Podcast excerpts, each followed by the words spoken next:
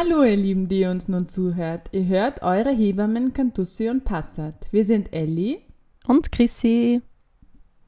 Wir sind selbstständige Hebammen und begleiten euch in Schwangerschaft und in der Zeit nach der Geburt als Team.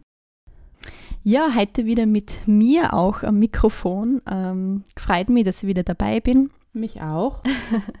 Wir wollen euch heute was zum Mutter-Kind-Pass erzählen. Wir haben uns gedacht, dass wir den einfach direkt einmal so durchgehen und euch zu den Untersuchungen äh, ein paar Dinge sagen, worauf man vielleicht achten kann, ähm, was äh, wichtig dabei ist. Informationen, die man sonst vielleicht nicht so oft kriegt. Genau. Gut, wir starten gleich mal mit den Untersuchungen während der Schwangerschaft und zwar ist es auf der Seite 2. Da könnt ihr, ähm, sobald ihr einen Mutter-Kind-Pass bekommt, auch gleich ähm, nachlesen, welche Untersuchungen verpflichtend sind, damit ihr das Kinderbetreuungsgeld in voller Höhe bekommt. Und zwar sind es in der Schwangerschaft fünf ähm, Untersuchungen bei der Gynäkologin oder beim Gynäkologen. Und ähm, was man dann gleich sieht, ist, dass die erste Untersuchung bis zum Ende der 16. Schwangerschaftswoche zu machen ist. Das bedeutet aber auch, dass viele Frauen sehr früh die erste Untersuchung wahrnehmen und dann meistens eben auf sechs oder mehr Untersuchungen in der Schwangerschaft kommen, die aber nicht verpflichtend sind. Also die kann man natürlich machen, wenn man, wenn man das möchte. Ähm, es ist aber nicht notwendig, sondern es kann man wirklich schauen, dass man bis zur 16. Woche das erste Mal irgendwann sich einen Termin eben ausmacht. Weitere Untersuchungen, die dann verpflichtend sind, sind fünf Untersuchungen des Kindes oder der Kinder nach der Geburt. Bis zum 14. Lebensmonat sind die dann zu machen. Worauf ihr da nochmal achten könnt, ist, dass wir springen einmal ganz nach hinten im Mutter-Kind-Pass auf Seite 63, 64. Das variiert immer ein bisschen, je nachdem, wie alt der Mutter-Kind-Pass ist, den man ähm, gerade hat. Manchmal kriegt man noch ältere Ausgaben. Manche Ärzte haben auch schon die neuesten Ausgaben. Da variieren einfach nur die Seiten, variiert einfach nur die Seitenanzahl. Wir springen einmal nach hinten und dann sieht man dort ähm, zwei Zettel sozusagen, wo man Stempel sammelt, mehr oder weniger, für diese un verpflichtenden Untersuchungen. Und da könnt ihr einfach nach jeder Untersuchung bei eurem Frauenarzt, bei eurer Frauenärztin, beim Kinderarzt, dann nach der Geburt einfach darauf achten, dass diese Stempel auch eingetragen sind, weil genau diese Zettel da hinten muss man dann bei der Krankenkasse einreichen, um eben das Kinderbetreuungsgeld weiterhin gewährt zu bekommen. Und da kann es im Eifer des Gefechts schon einmal passieren, dass äh, nach einer Untersuchung oder so der Stempel vergessen wird. Ähm, damit ihr dann nicht nochmal extra hinfahren müsst, einfach einmal schauen, ob der da ist. Es gibt, wie die LM auch gesagt hat, schon einige ähm, Untersuchungen und Termine, die fürs Kinderbetreuungsgeld nicht verpflichtend sind. Das findet ihr auf der Seite 5. Da stehen dann auch die ganzen Untersuchungen, die jetzt nicht äh, notwendig sind für das Kinderbetreuungsgeld. Ähm, das finde ich auch eigentlich total interessant, interessant ähm, dass das die ganzen Ultraschalluntersuchungen eigentlich sogar mit einschließt. Also das, das fängt schon in der Schwangerschaft mit diesen, äh, ja, mit den Ultraschallen in der Schwangerschaft an.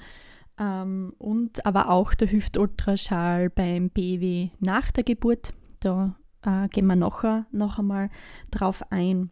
Und auch das Hebammenberatungsgespräch zwischen der 18. bis 22. Schwangerschaftswoche ist für das Kinderbetreuungsgeld auch nicht verpflichtend, ähm, mhm. aber es wird für die ganzen Dinge eine Empfehlung ausgesprochen. Genau, es wird empfohlen und es werden auch die Kosten in voller Höhe von der Krankenkasse übernommen. Also das sind einfach auch tatsächlich so, das sind tatsächlich einfach auch so äh, Dinge und Überlegungen, was man sich einfach auch nochmal so durchdenken kann, was ist an wichtig, was mag man machen, was mag man nicht machen? Ähm, und dass man sich das auch nochmal mit seinem Gynäkologen oder mit der Gynäkologin bespricht, beziehungsweise im Kinderarzt und Kinderärztin, wenn es um die äh, Termine mit den Kindern oder mit dem Kind geht. Wenn wir weiterspringen, dann springen wir einmal über das Inhaltsverzeichnis äh, auf Seite 7 und 8 ungefähr. und kommen gleich zur sozusagen ersten Seite, in der man was einträgt im Mutter-Kind-Pass. Und zwar gibt es dann einmal ein Kästchen für die Mutter, wo einfach die Daten der Mutter eingetragen werden mit Name, Sozialversicherungsnummer, Nummer, Straße, Hausnummer und wo die Entbindung geplant ist, beziehungsweise wer im Bedarfsfall zu verständigen ist da äh, macht es immer Sinn, dass ihr diese Seite, sobald ihr den Mutter-Kind-Pass bekommt, auch ausfüllt. Weil wenn der Mutter-Kind-Pass verloren geht, dann müsste man den nur in den Postkasten schmeißen und der würde trotzdem wieder bei euch ankommen, weil da vorne einfach eure Adresse drinnen steht. Und das ist auch, wenn ich da kurz einhaken darf, Elli, ähm, es macht auch deshalb Sinn, das auszufüllen, weil man für gewisse Untersuchungen ja immer die Daten von den äh, Frauen braucht und dann muss man nicht immer ständig nachgefragt werden, wie, ist die, wie lautet die Versicherungsnummer, Geburtsdatum mm.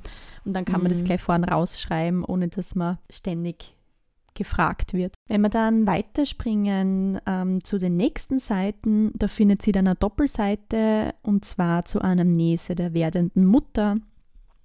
Da stehen eben einfach alles so Dinge drin, ähm, das Alter der der Mutter ähm, Gewicht vor der Schwangerschaft. Ganz wichtig auch, die wievielte Schwangerschaft das ist. Da finde ich es auch nochmal gut, dass das angeführt ist mit, ähm, also es steht Frühabort und Spätabort. Und es ist insofern wichtig, dass das einfach drinnen ist, weil ich finde, ähm, jede Schwangerschaft, ähm, egal wie lange sie dann tatsächlich gedauert hat, hat es verdient, sage ich jetzt einmal, dass die auch genannt wird. Und darunter stehen dann sozusagen die vorausgegangenen Schwangerschaften und Entbindungen, noch einmal ein paar weitere Details. Da könnt natürlich auch ihr persönlich Dinge reinschreiben. Also auch wenn ihr eine Fehlgeburt gehabt habt, schreibt sie dir gern rein, wo die vielleicht stattgefunden hat, äh, wie die stattgefunden hat ja, der Mutter-Kind-Pass an sich ist jetzt ein Dokument, das was euch gehört, also dir sozusagen als Mutter und auch dem Kind. Und da dürft ihr auch Dinge reinschreiben. Also das ist euer Dokument. Also die anderen sind dazu befähigt, reinzuschreiben, aber im Prinzip kehrt dieser Mutter-Kind-Pass euch. Es wird immer so ein bisschen so vermittelt, wie wenn das das Dokument der Fachpersonen ist.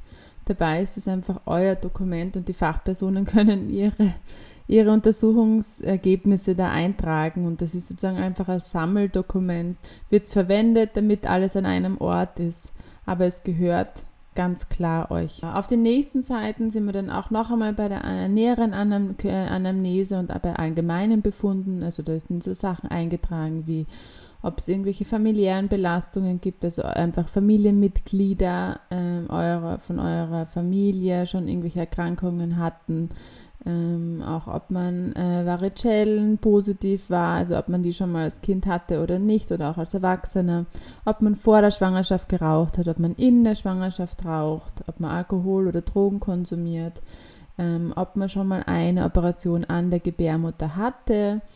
Ähm, und einfach so ganz prägnante, wichtige Dinge, wo man auf einen, einen Blick sozusagen als Fachperson auch sieht, müssen wir auf irgendwas Spezielles achten, gibt es irgendeinen speziellen Beratungsbedarf. Ähm, das ist so die, dafür ist diese Seite ganz, ganz gut. Auch so, ob Allergien zum Beispiel da sind und auch welche äh, Medikamente ihr zurzeit dauerhaft einnimmt. Also nicht zum Beispiel, nicht unbedingt, ob ihr irgendwelche Nahrungsergänzungsmittel einnimmt, aber da würde dann zum Beispiel drinstehen, wenn ihr Eisentabletten nehmt, ähm, schon am, zu Beginn der Schwangerschaft oder ob ihr mit der Schilddrüse Probleme habt und für die Schilddrüse etwas nehmt, das steht dann da oder wird dann da alles eingetragen. Das heißt, auch wenn ihr merkt, da wird nicht ganz genau gearbeitet und ihr nehmt Medikamente ein, die die ihr dauerhaft nehmt ähm, und die stehen da nicht drinnen, schreibt es einfach dazu.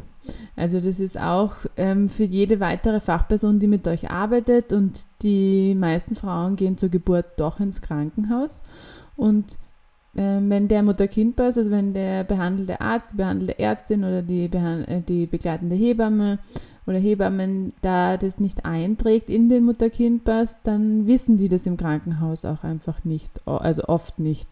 Das heißt, ähm, da könnt ihr einfach äh, selbstständig werden und äh, eure Daten vervollständigen. Ja, und auf der, äh, auf der nächsten Seite ähm, stehen dann äh, ein paar Dinge zur derzeitigen Schwangerschaft. Also die Seite ist insofern wichtig, weil der errechnete Geburtstermin dort eingetragen wird. Ähm, dort, wo steht errechneter Geburtstermin, dort wird immer ähm, der Termin berechnet vom ersten Tag der letzten Regel. Und drunter steht dann so, sozusagen der ähm, ausgerechnete Termin laut Ultraschall. Das kann abweichen von dem Termin ähm, nach dem ersten Tag der letzten Regel. Grundsätzlich wird für Berechnungen äh, gerne der Geburtstermin laut Ultraschall hergenommen weil direkt beim Ultraschall man dann wirklich sehen kann, okay, wie, wie, wie groß ist das Kind, wie passt das jetzt gerade mit der Woche zusammen. Was ich da gerne dazu ähm, sagen möchte, ist, dass ähm, es immer wieder mal sein kann, dass Gynäkologen, Gynäkologinnen gerne diesen Termin auch innerhalb der Schwangerschaft manchmal vorverlegen wollen oder nach hinten verlegen wollen, empfehlen wir, dass man versucht, diesen Termin nicht unbedingt vorzuverlegen, ähm, weil falls man wirklich über einen Termin gehen sollte, weil bei uns in vielen Krankenhäusern ist so, dass man ja bis zehn Tage über einen Geburtstermin gehen kann. Und sobald dieser Termin aber vorverlegt wird, dann ist einfach, können vielleicht auch zwei Tage einfach zu viel ausmachen zu viel ausmachen, genau. Und deswegen macht es einfach Sinn, entweder, dass man gleich von Haus aus sozusagen bei diesem Termin von Anfang an bleibt oder wenn er jetzt nach hinten verschoben wird, ist es eh nur gut für euch, sage ich jetzt mal, weil dann habt ihr wirklich noch Tage dazu gewonnen, unter Anführungszeichen. Grundsätzlich ist dieser Geburtstermin, also da mag ich jetzt auch nicht zu weit ausholen, aber grundsätzlich ist ja wirklich so, dass dieser Geburtstermin, das ist ja nur ähm, ein Richt, Wert, sage ich jetzt mal, einen Richttag. Tatsächlich werden ja nur ähm, drei bis vier Prozent ähm, der Kinder am, direkt am Geburtstermin geboren. Man, man, kann sich das auch so ein bisschen vorstellen. Also es wäre in unserer, es wäre eigentlich viel klüger, wenn wir nicht immer vom Geburtstermin sprechen würden und dann einen Tag im Kopf haben, sondern wenn wir einfach vom Geburtszeitraum sprechen würden. Und ähm, eure Kinder dürfen, sind reif geboren ab der 37 plus 0. Woche bis zur 42 plus 0. Woche. Das heißt, in diesen fünf Wochen können die Kinder geboren werden und gelten als reif geboren oder am Termin geboren. Ähm, das bedeutet, dieser, dieser Geburtstermin mit wirklich einem Datum ist nichts anderes als der Mittelwert. Von allen Kindern, die an diesem Tag Termin haben, sind bis zu diesem Termin 50 Prozent geboren und 50 Prozent noch nicht geboren. Und auch diese, dieser Geburtstermin, so wie der bestimmt wird, ähm, da gibt es diese Nägele-Rechnung, auf die auch diese ganzen Ultraschallgeräte und auch die, die ähm, Gravidarien, also diese Scheiben von den Hebammen darauf ausgelegt sind. Es ist eine, eine Regel, die Nägele-Regel, wie man einen Geburtstermin nach der Befruchtung oder nach dem ersten Tag der letzten Regel sozusagen ausrechnet. Ähm, der ist vor vielen, vielen, vielen Jahren ist diese Regel mm, sozusagen entworfen worden und es gibt bis heute noch nichts Neues dazu. Also es, man weiß einfach nur, dass das sehr stark variiert und dass es wohl auch ähm, für jede Frau unterschiedlich ist, wie lang sozusagen ihre Schwangerschaftsdauer ist. Also es gibt Frauen, die einfach nie 40 Wochen schwanger sind und es gibt Frauen, die einfach immer mehr als 40 Wochen schwanger sind, egal wie viele Kinder sie bekommen. Also da scheint es einfach auch sehr große Unterschiede zu geben ähm, auch von Frau zu Frau, was ja auch nicht verwundert, weil erstens sind wir alle sehr unterschiedlich, wir Menschen, und aber auch die Kinder sind relativ unterschiedlich. Von dem her gibt es da eh schon eine sehr große Häufung, dass da alle in diesen oder die meisten in diesen ersten fünf, äh, in diesen fünf Wochen geboren werden. Genau, also das ähm, für euch ganz gut. Einfach ähm, nehmt euch diesen Tag nicht, nicht zu ernst, sondern nehmt, nehmt euch lieber so einen Geburtszeitraum im Kopf. Und was auch ein ganz Tipp ist, den ich auch ganz gerne gebe, ist, dass man nicht unbedingt diesen Geburtstermin so verbreitet. Also auch nicht in der Verwandtschaft, in der Bekanntschaft, weil man Meistens ist es so, dass wenn man wirklich über diesen Termin drüber geht, dann täglich Anrufe, SMS, Nachrichten kriegt mit, ah, bist du noch immer schwanger, ähm, wie geht's euch mal, wartet schon, äh, bekommt und man dann eher immer in, dieses, in diese Situation kommt, dass man Stress kriegt, es muss jetzt doch endlich mal losgehen. Dabei sind einfach 50 Prozent der Kinder noch nicht geboren. Ja, wenn man dann zur nächsten Seite äh, weiterblättert, da ist einfach eine Tabelle und da werden alle Untersuchungen, was euer Gynäkologe bzw. Gynäkologin und aber auch die Hebamme in der Vorsorge macht, eingetragen. Also gerade wenn ihr eine geplante Hausgeburt habt oder Geburtshausgeburt, dann tragen da die Hebammen normalerweise auch sehr gerne ein, weil auch hier Hebammen Vorsorgen machen.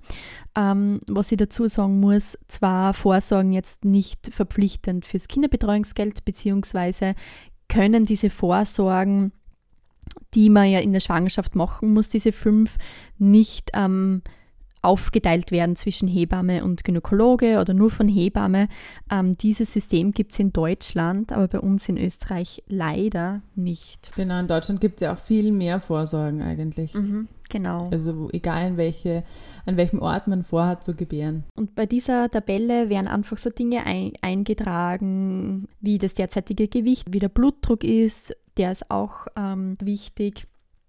Dann wird einmal geschaut beim Ultraschall, wie es dem Baby geht, also ähm, ob Kindsbewegungen da sind, die Herztöne passen, genau, und weitere Dinge werden eingetragen, wie Harnbefunde und falls irgendwelche Besonderheiten gibt, werden die hier auch eingetragen. Da würde ich auch einfach immer, wenn ihr Kürzel in dieser Tabelle findet, die ihr nicht deuten könnt, äh, einfach wirklich einfach nachfragen. Also manchmal, es gibt einfach Abkürzungen in der Medizin, die nicht für, für Laien nicht immer klar ersichtlich sind.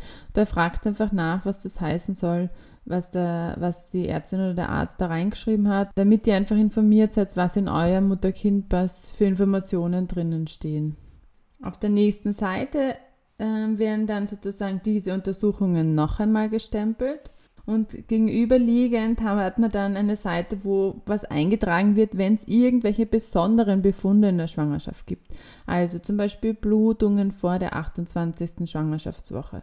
Wenn die Plazenta nicht mehr gescheit arbeitet, also äh, eine Plazenta-Insuffizienz vorliegt, wenn man vorzeitige Wehen hat, wenn man einen Harnwegsinfekt hat. Diese Dinge werden ähm, hier eingetragen, weil da kann man auch, wenn man zum Beispiel zur Geburt ins Krankenhaus geht, können die einfach schnell die Seite aufschlagen und sehen, gibt es irgendwelche ähm, großen Ab äh, Auffälligkeiten, irgendwelche besonderen Befunde und können dann adäquater handeln. Die Auffälligkeiten, die man da ähm, aber auch sieht, sind Auffälligkeiten, die eben entweder die Plazenta betreffen oder die Mutter eigentlich. Und auf der nächsten Seite gibt es dann noch einmal Zeilen, wo man was hinschreiben kann, wenn es beim Kind irgendwelche Auffälligkeiten während der Schwangerschaft gibt. Und ebenfalls wird eingetragen, wenn ihr während der Schwangerschaft irgendwann einmal stationär oder ambulant im Krankenhaus zur Behandlung wart. Also wenn es da irgendwelche Auffälligkeiten gibt, manchmal ist es zum Beispiel Hyperemesis gravitarium, also wenn man ähm, vermehrte Schwangerschaftserbrechen hat, dass man wirklich stationär mal aufgenommen werden muss und da medikamentös dauerhaft behandelt wird, das würde dann hier eingetragen werden. Bei vielen von euch bei Mutter-Kind-Pass ist vielleicht auf der Seite 20 dieses Hebammenberatungsgespräch. Und dieses Hebammenberatungsgespräch, das kann man zwischen der 18. und 22. Schwangerschaftswoche in Anspruch nehmen.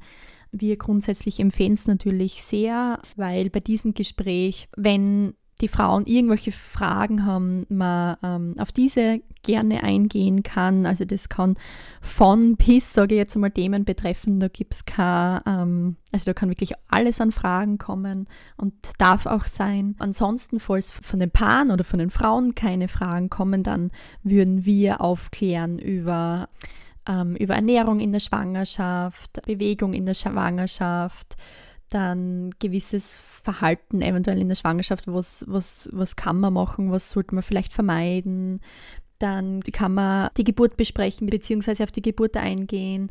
Dann das Wochenbett an sich, also wie lange dauert das Wochenbett überhaupt? Ähm, was ist das überhaupt für eine Zeit? Worauf kann man da achten? Äh, wo wird das besondere Augenmerk gelegt? Und ähm, was sind da diesbezüglich unsere Empfehlungen dazu? Wie, wie schaut es da mit dieser Hebammen-Nachsorge aus, mit dieser Wochenbettbetreuung? Ihr seht, das sind ganz viele Dinge, was da in diesem Gespräch Platz hat. Das dauert äh, eine Stunde und wird auch von der Krankenkasse übernommen. Also auch wenn ihr bei einer Wahlhebamme dieses Gespräch in Anspruch nimmt, das zahlt äh, in jedem Fall eure Krankenkasse und sollte aber auch in diesem Zeitraum tatsächlich in Anspruch genommen werden. Also warum ist es wichtig eigentlich, sich den Mutter-Kind-Pass einmal genauer anzuschauen? Einfach auch, damit man keinen Termin verpasst. Also dass man, wir haben immer wieder Frauen in der Beratung oder auch in der Vorsorge, die dann äh, eine Wochenbetthebamme oder Hebammen suchen und die wir dann darauf ansprechen und dann die sagen, ah ja, das habe ich gar nicht gewusst, dass ich da eine Hebammenberatung zwischen der 18. und 22. Woche machen hätte können. Ähm, von dem her ist es da einfach gut für euch zu wissen, auf was ihr Anspruch habt. Und auch wenn ihr das wisst, dass ihr das gerne einfach an Freundinnen, Freunde, Familie einfach weitergebt, dass es dieses Angebot gibt, damit es möglichst viele Frauen einfach in Anspruch nehmen. So wie die Chrissy das schon gesagt hat, wird das immer zur Gänze mit der Krankenkasse abgerechnet und auch übernommen. Da gibt es ein bisschen einen Unterschied noch, worauf man, worauf ihr vielleicht, worauf ihr stoßen könntet, ist, dass manche Wahlhebammen haben nur für dieses Gespräch einen Kassenvertrag. Also die Christi und ich zum Beispiel rechnen nur für nur dieses Gespräch direkt mit den Krankenkassen ab. Das heißt, ihr müsst einfach nie ihr Geld in die Hand nehmen, sondern das kriegen wir direkt von euren Krankenkassen. Es gibt aber auch Wahlhebammen, die für dieses Gespräch keinen Kassenvertrag haben. Das bedeutet, dass ihr die, die Beratung sozusagen der Hebamme selbst bezahlt und dann von ihr eine Bestätigung bekommt, dass das stattgefunden hat und ihr das dann bei der Krankenkasse einreicht und ihr dann diesen Betrag in voller Höhe zurückbekommt. Also da gibt es einfach auch einen kleinen äh, Unterschied, dass man äh, bei dem einen einfach nochmal ein bisschen mehr Aufwand hat. Eine weitere Untersuchung, die auch in diesem Zeitraum stattfindet, ist die interne Untersuchung.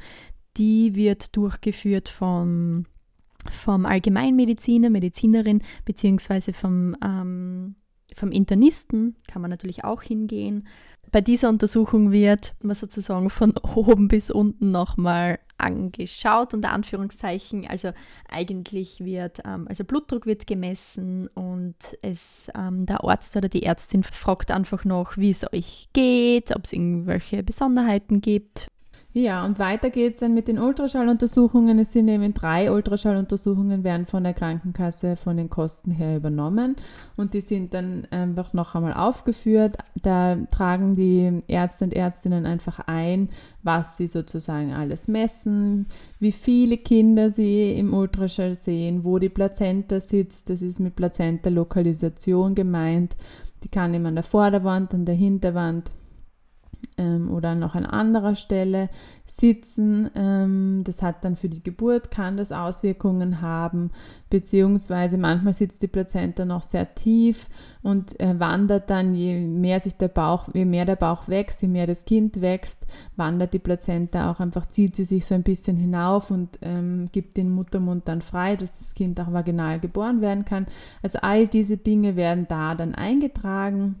Das Frucht, die Fruchtwassermenge wird sich an, wird angeschaut und eben auch so die ganzen Maße der Kinder äh, oder des Kindes. Es wird eigentlich so gut wie immer der Kopfumfang der Kinder gemessen, der Abdomenumfang, also der Bauchumfang und die Femurlänge, damit ist ähm, der Oberschenkelknochen gemeint, also die Länge des Oberschenkelknochens gemessen. Und aus diesen drei Werten ermittelt man sozusagen immer das Gewicht äh, oder das Schätzgewicht des Kindes. Und auch da oder überhaupt zum Ultraschall möchte ich noch kurz was dazu sagen, und zwar, dass es beim ähm, Ultraschall so ist, dass es ähm, keinen Nachweis gibt, dass es, ähm, dass es schädlich ist sozusagen für die Kinder. Es gibt Nachweise darüber, dass der Ultraschall ähm, laut ist für die Kinder, also dass es sich so von der Lautstärke so anhört, wie wenn ein eine U-Bahn in den U-Bahnhof einfährt und ähm, dass sich bei längeren Schallen oder auch zum Beispiel beim 3D-Ultraschall, wo einfach stärkere Schallwellen benutzt werden, dass sich das Fruchtwasser erwärmt. Man hat aber bis heute noch keine richtig aussagekräftigen Studienergebnisse dazu, ob das mit den Kindern irgendwas macht oder nicht. Genau. Und was auch nochmal dazu kommt, ist, dass man, wenn man verschiedenste Ärzte messen lässt, wie groß dieses Kind ist, meistens auch ganz unterschiedliche Ergebnisse bekommt. Also man hat oft am Anfang ist es noch nicht so extrem, dieses, ähm, die Varianz sozusagen der Messungen, aber am Schluss hin zum Ende der Schwangerschaft hat man dann doch immer wieder ist es das Schätzgewicht ein Auf und Ab von minus plus 500 Gramm, was schon ganz schön viel ausmachen kann, ob das Kind jetzt über drei Kilo hat oder unter zweieinhalb Kilo hat oder ob das Kind vier Kilo hat oder viereinhalb Kilo hat. Also das macht immer, macht schon was, kann schon was ausmachen zu, äh, an den Grenzen sozusagen ähm, da würde, ist es bei Unklarheiten immer unsere Empfehlung, glaube ich, Christi, deine eh auch, dass man sich einfach immer mindestens eine zweite Meinung einholen lässt. Und dann sind wir eh schon bei den Laboruntersuchungen, das heißt bei den Blutuntersuchungen, die eben zweimal in der Schwangerschaft ähm, durchgeführt äh, werden und wo mehrere Werte einfach angeschaut werden. Christi, magst du die gleich noch weitermachen? Ja, also ähm, grundsätzlich ist es auch so, dass ähm, also diese zwei Untersuchungen sind einmal die, was fix eingetragen werden, diese Blutuntersuchungen. Äh, manche Ärzte und Ärztinnen nehmen auch öfter Blut in der Schwangerschaft ab, gerade wenn es jetzt spezielle Werte sind, die was ähm, vielleicht nochmal Sinn macht, diese anzuschauen, wie zum Beispiel ähm, den Eisenwert oder so, dieses Hämoglobin, dann kann es sein, dass die Frauen ähm, öfter Blutuntersuchungen in der Schwangerschaft haben. Das ist einfach auch individuell. Aber diese zwei Untersuchungen sind auf jeden Fall einmal ähm, die erste bis zur 16. Schwangerschaftswoche. Ähm, und da werden einfach so gewisse Dinge eingetragen überhaupt einmal, was ist die Blutgruppe von der Frau. Dann ähm, wird, wird geschaut, ob äh, von den Rötteln ge genügend Antikörper da sind, also ob man da sozusagen geschützt ist. Ähm, Doxo äh, Toxoplasmose unter anderem wird auch angeschaut.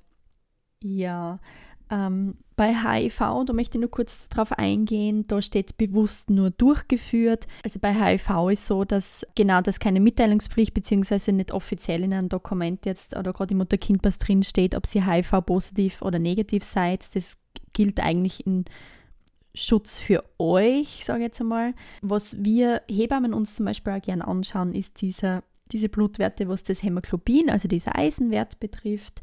Ähm, das ist auch normal, dass der in der Schwangerschaft ein bisschen sinkt. Und da können wir zum Beispiel euch auch diesbezüglich beraten, äh, falls der wirklich einen gewissen Wert hat, was man nicht als Alternative zu den herkömmlichen Eisenpräparaten nehmen kann. Und wenn man sie dann auf der gegenüberliegenden Seite anschaut, sind eigentlich die gleichen Werte, was dann nochmal kontrolliert werden zwischen der 5. und 28. Schwangerschaftswoche. Unter anderem ist auch hier der Blutzuckertest, also dieser OGTT ist es, ähm, dieser orale Glukosetoleranztest, wo man schaut, ob ein Schwangerschaftsdiabetes vorliegt. Das sind eben diese drei Werte, die dann eingetragen werden. Und weiter unten seht ihr dann noch einmal die Toxoplasmose-Kontrolluntersuchungen. Diese, also dieses Feld wird nur einge also ausgefüllt, äh, wenn ihr ähm, Toxoplasmose negativ seid wenn ihr das schon einmal durchgemacht habt, Toxoplasmose, dann wird da sowieso auch nicht diesbezüglich noch einmal Blut abgenommen, weil dann habt ihr diesen Schutz schon. Genau. Was ich noch gerne ergänzen würde, ist, dass für das äh, eigentlich für, die äh, für den Erhalt des Kinderbetreuungsgeldes in voller Höhe nicht nur eben diese fünf Untersuchungen ähm, in der Schwangerschaft verpflichtend sind, sondern auch die Blutuntersuchungen beziehungsweise zwei Werte. Und zwar ist es der äh, HIV, äh, das Ergebnis des HIV-Tests, also dass man überhaupt den HIV misst sozusagen, ob man, das, ob man positiv oder negativ ist. Dies ist eigentlich verpflichtend, auch da für diesen Erhalt des Kinderbetreuungsgeldes und auch der orale Glukosetoleranztest ist auch verpflichtend für das Kinderbetreuungsgeld. Und wer sich fragt, was Louis bedeutet, das ist was, eine Frage, die ich häufig kriege in der, Beratung, ähm, ist Louis ist einfach nur ein altes Wort für Syphilis. Und da wird einfach sozusagen einmal getestet, ob die Frauen Syphilis haben oder nicht. Und dann kommen wir eh schon zur Entbindung bzw. eben zur Geburt. Diese Zeiten werden eben ausgefüllt, je nachdem, wo ihr bei der Geburt seid. Also, wenn ihr im Krankenhaus gebärt, wird da meistens was ähm, drüber geklebt. Die haben das dann einfach schon am Computer ausgefüllt und drucken dann so ganze Klebchen aus, die sie dann da reinkleben, wo eben die gleichen Dinge draufstehen, aber schon vom Computer ausgefüllt sind. Wenn ihr eine Hausgeburt macht, füllt eure Hebamme meistens mit der Hand selber aus oder eure Hebammen.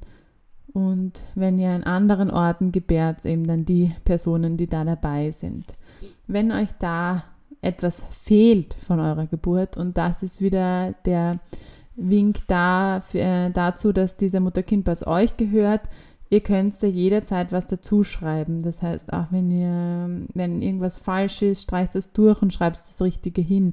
Es passiert immer wieder, dass man was Falsches am Computer ankreuzt und dann ähm, steht zum Beispiel beim das Neugeborene nach, Neugeborene nach der Geburt ist dann zum Beispiel eine Beutelbeatmung angekreuzt obwohl das Kind gesund war und immer bei euch war. Ähm, das heißt ganz sicher nicht mit dem Beutel beatmet worden ist nach der Geburt. Aber es ist einfach passiert, dass man es am Computer unabsichtlich ankackelt hat. Und dann steht es halt in euer Mutter-Kind-Pass drinnen. Dann könnt ihr es einfach jederzeit einfach rausstreichen.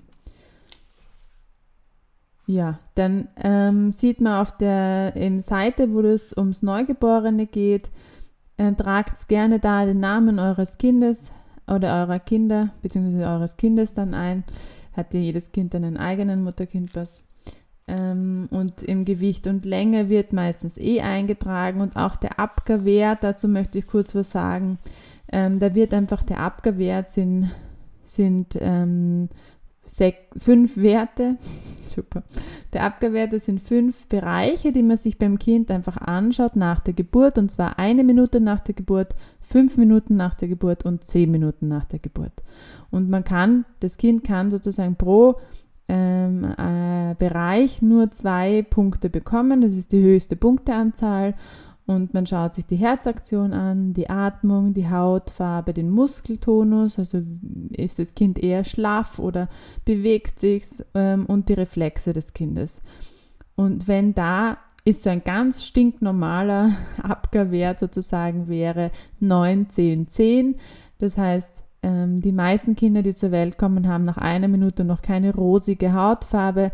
Da zieht man meistens einen Punkt ab Deswegen dann 9, 10, 10 und nach 5 Minuten, nach 10 Minuten kriegt es überall ähm, zwei Punkte.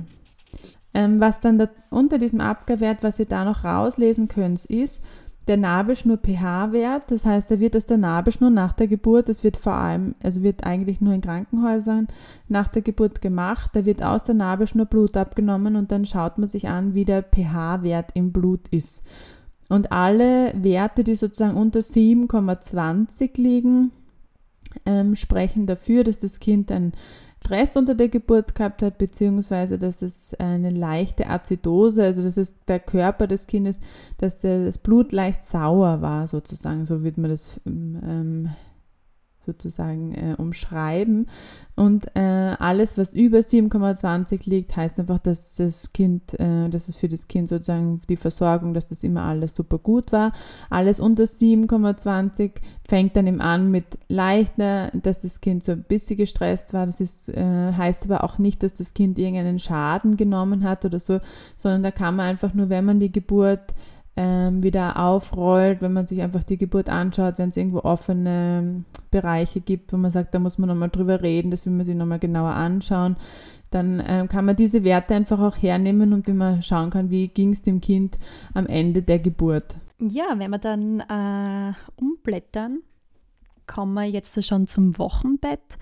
Ähm, auf der linken Seite wird es, wenn man im Krankenhaus sein Baby auf die Welt gebracht hat, ähm, vom, von einer Krankenschwester ähm, ausgefüllt. Da steht einfach nur quasi, ob das Wochenbett unauffällig oder auffällig wäre, ähm, ob die Mutter stillt, ähm, wann Mutter und Kind un unauffällig ähm, aus der Klinik entlassen worden sind. Und falls man immer Hausgeburt oder Geburtshausgeburt gehabt hat, dann tragt es dann nachher die Hebamme einfach ein. Ähm, auf der rechten Seite wird sie sehen, dass da eine leere Seite eigentlich ist mit weiteren Eintragungen. Bei dieser Seite ist so, dass, also das kann ich jetzt natürlich nur von der Ellie und von mir sprechen, dass wir hier den ähm, Gewichtsverlauf in der Wochenbettbetreuung eintragen, aber ich glaube, soweit ich weiß, auch viele andere Kolleginnen machen. Ähm, Genau, dann könnt ihr einfach noch einmal nachschauen, okay, wie war eigentlich so das Gewicht in die ersten paar Tage nach der Geburt. Ähm, und auch hier wieder ganz gut für die Kinderärzte und Kinderärztinnen, dann können die auch hier nochmal nachlesen, gerade wenn es um ambulante Geburten geht. Da ist ja eine Hebamme notwendig für eine ambulante Geburt und dann können da eben die Kinderärzte da schon einmal nachlesen. Die eine Seite, was noch wichtig ist, äh, äh, darauf, also wo die Untersuchung der Neugeborenen in der ersten Lebenswoche. Diese Untersuchung wird äh, bei, wenn ihr im Krankenhaus seid und die zwei, drei Tage im Krankenhaus drinnen verbleibt, wird die im Krankenhaus vom Kinderarzt oder Kinderärztin vorgenommen, diese Untersuchung. Ähm, wenn ihr ambulant, äh, wenn ihr ambulante Geburt habt, beziehungsweise Hausgeburt oder Geburtshausgeburt, dann müsstet ihr in der ersten Lebenswoche nochmal zum Kinderarzt oder zur Kinderärztin. Genau, aber da reden wir oder haben wir eh Näheres bei unserer Folge zur ambulanten Geburt ähm, besprochen. Genau. Hört euch die einfach an. Was wir da einfach noch, was ich noch dazu sagen will, ist, dass wir Vitamin K und die Blutabnahme fürs Neugeborenen-Screening, dass wir die eben auch als Hebammen zu Hause machen können und auch immer alles Wichtige dafür dabei haben. Und auf den nächsten Seiten folgen dann einfach die nächsten Untersuchungen in der nächsten Zeit äh, bis, zur 14., bis zum 14. Lebensmonat eures Kindes. Ähm, das Einzige, was ich jetzt noch als, euch als Tipp geben möchte, ist, dass ähm, es gibt diese Untersuchung von der vierten bis siebten Lebenswoche, die sozusagen nach der ersten Lebenswochenuntersuchung die nächste bei dem Kinderarzt, bei der Kinderärztin ist. Und auf der nächsten Seite drauf dann die, Hüft, die Hüftultraschalluntersuchung in der sechsten bis achten Lebenswoche, die von der Krankenkasse übernommen wird, aber nicht verpflichtend ist. Ähm, die, da macht es immer Sinn, sich einen Termin auszumachen und wo man diese, wo man das alles sozusagen gleich äh, mitmachen kann, weil, dann man, weil man dann auch gleich die orthopädische Untersuchung in der vierten bis siebten Lebenswoche auch noch mitmachen kann. Das heißt, man hat drei, ähm, die Seite 34 bis 39 sozusagen ähm, auf einmal abgedeckt, wenn man einfach einen Termin ab der sechsten, siebten Lebenswoche ausmacht, wenn man das will.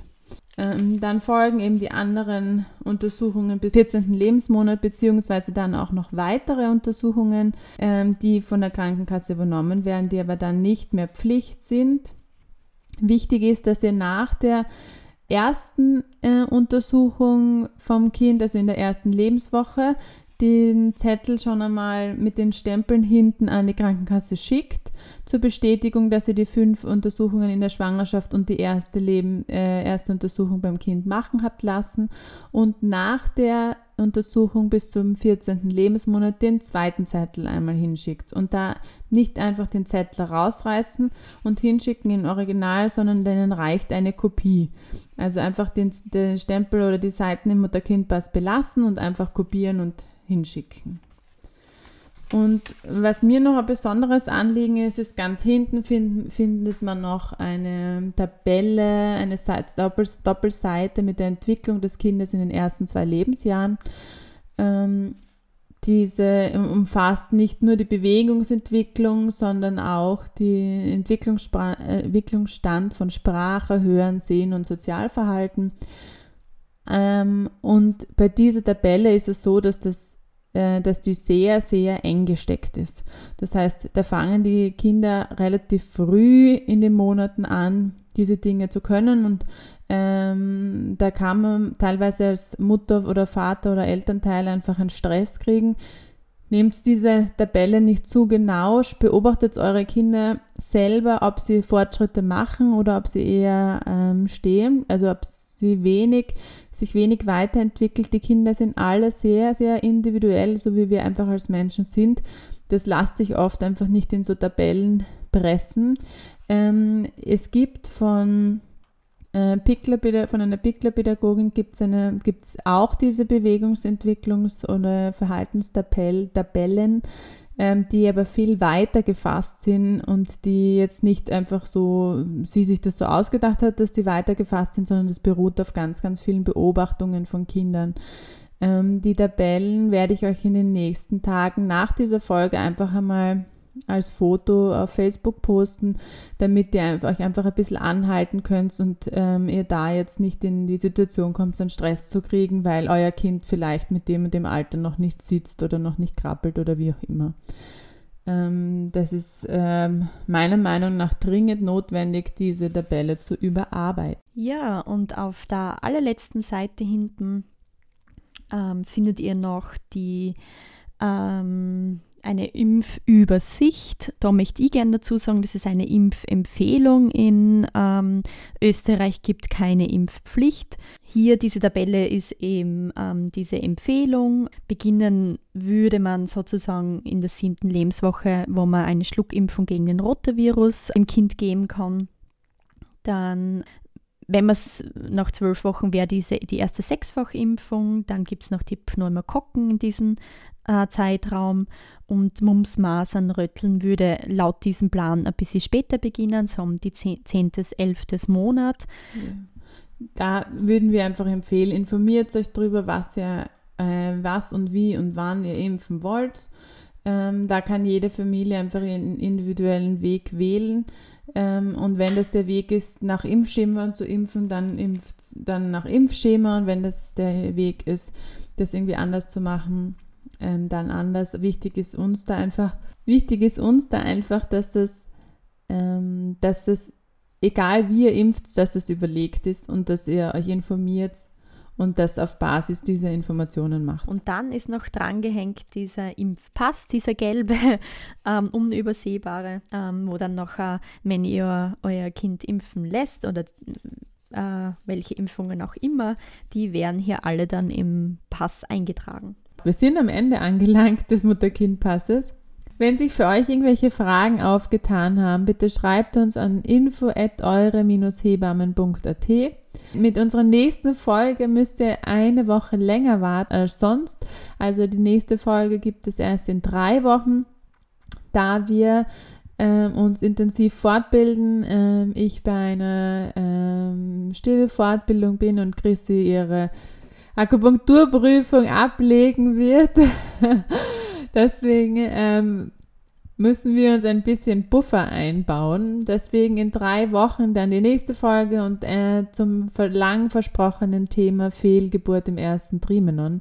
Das wird dann wieder eine sehr umfassende Folge mit sehr, sehr viel Inhalt und sehr viel Input. Ähm, wir freuen uns schon darauf und bis dahin wünsche ich euch alles Liebe und bleibt gesund. Baba. Schöne Zeit euch. Ciao.